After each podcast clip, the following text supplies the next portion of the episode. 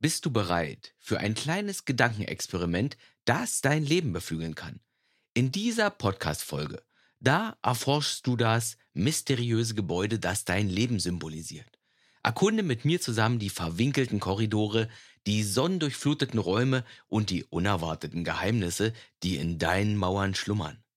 Vom Keller bis zum Dachgiebel, von der Bauplanung bis zur Renovierung, dieses Abenteuer verändert vielleicht die Art und Weise, wie du über dein Leben nachdenkst. Mach dich also bereit, denn dein Lebenshaus wartet auf dich.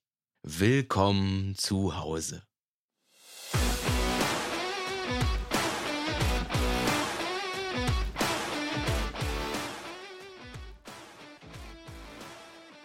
Schön, dass du wieder dabei bist bei dieser Folge von Mein Leben, meine Regeln wo es wie immer darum geht, dein Leben auf entspannte und aber auch auf gelassene Art zu steuern und zu lenken.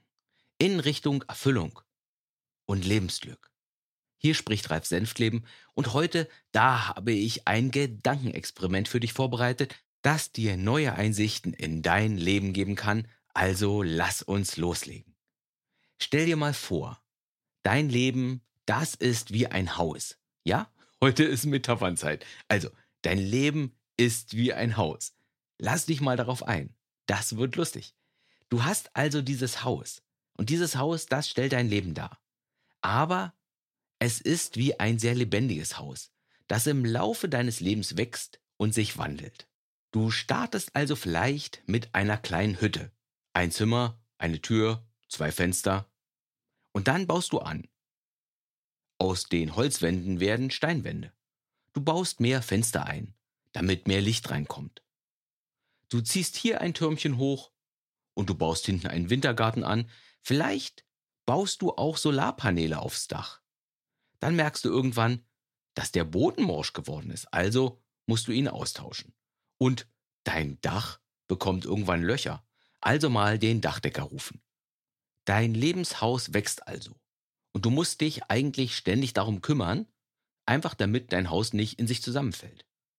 Und je schöner und gepflegter dein Lebenshaus ist, desto besser geht es dir auch, desto mehr Erfüllung und desto mehr Lebensfreude erlebst du jeden Tag. Schönes Haus bedeutet ein schönes Leben. Wenn du dich aber nicht kümmerst, naja, du hast wahrscheinlich eine Idee, was dann passiert. Ein richtiges Haus wird ja aus Holz und aus Stein gebaut.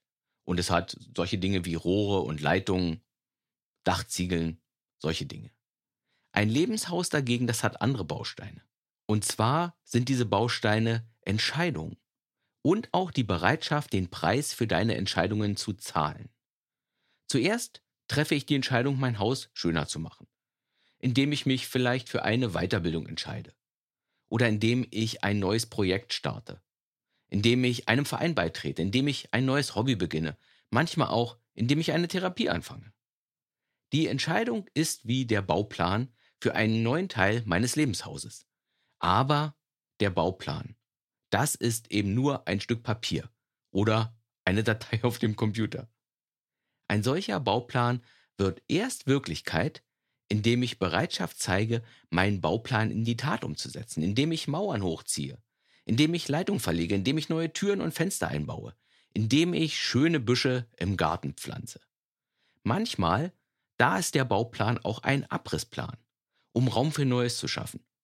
Da müssen wir manchmal auch einen Anbau abreißen oder den Garten komplett umflügen, damit neue Pflanzen wachsen können. Alles beginnt mit der Entscheidung, etwas zu ändern, also mit dem Bauplan. Und dann, dann kommt die Bereitschaft, deine Entscheidung zu verwirklichen. Und schon hast du wieder einen Teil deines Hauses gebaut oder renoviert. Oder du hast dein Haus verkleinert um dich mehr auf das Wesentliche in deinem Leben konzentrieren zu können. Übrigens, auch jede Entscheidung, die wir nicht treffen, führt dazu, dass sich dein Haus verändert. Das sind die sogenannten Unterlassungssünden. Und die führen bekanntlich dazu, dass manche Teile unseres Hauses morsch werden und in sich zusammenfallen. Einfach, weil wir uns geweigert haben, hinzuschauen und einen Plan zu machen, einen Bauplan. Und auch hier gilt, ein Plan machen das reicht einfach nicht. Wenn der Bauplan nicht umgesetzt wird, stürzt das Haus auch irgendwann in sich zusammen. Ist ja logisch. Denken, planen und wissen ist einfach nicht viel wert, wenn wir dieses Denken nicht in die Tat umsetzen. Und dann ist eben wieder ein Teil unseres Hauses morsch geworden und in sich zusammengebrochen. Und ich weiß jetzt nicht, welche Räume du in deinem Haus hast. Vielleicht hast du einen luftigen Partnerschaftsraum mit vielen Fenstern. Vielleicht hast du ein Büro für deinen Beruf, vielleicht ein Kinderzimmer, vielleicht einen Meditationsraum, ein Hobbyraum, ein kleines Sportzimmer, vielleicht auch eine kleine Krankenstation. Je größer und schöner ein Lebensbereich bei dir ist, desto größer und schöner ist auch das Zimmer für diesen Lebensbereich. Ich finde, das ist eine total schöne Art, über das eigene Leben nachzudenken. Und dich zu fragen, was ist eigentlich der allgemeine Zustand meines Hauses? Was sind die Bereiche in meinem Leben, die mir am meisten bedeuten? Also die Räume in meinem Haus. Du kannst dich fragen, wo sind bei mir gerade Umbaumaßnahmen oder vielleicht Instandsetzungen notwendig? Und wegschauen hilft übrigens nicht, die sind trotzdem notwendig. Du kannst dich fragen, was ist der Preis dieser Umbaumaßnahmen? Und bin ich bereit, diesen Preis zu zahlen?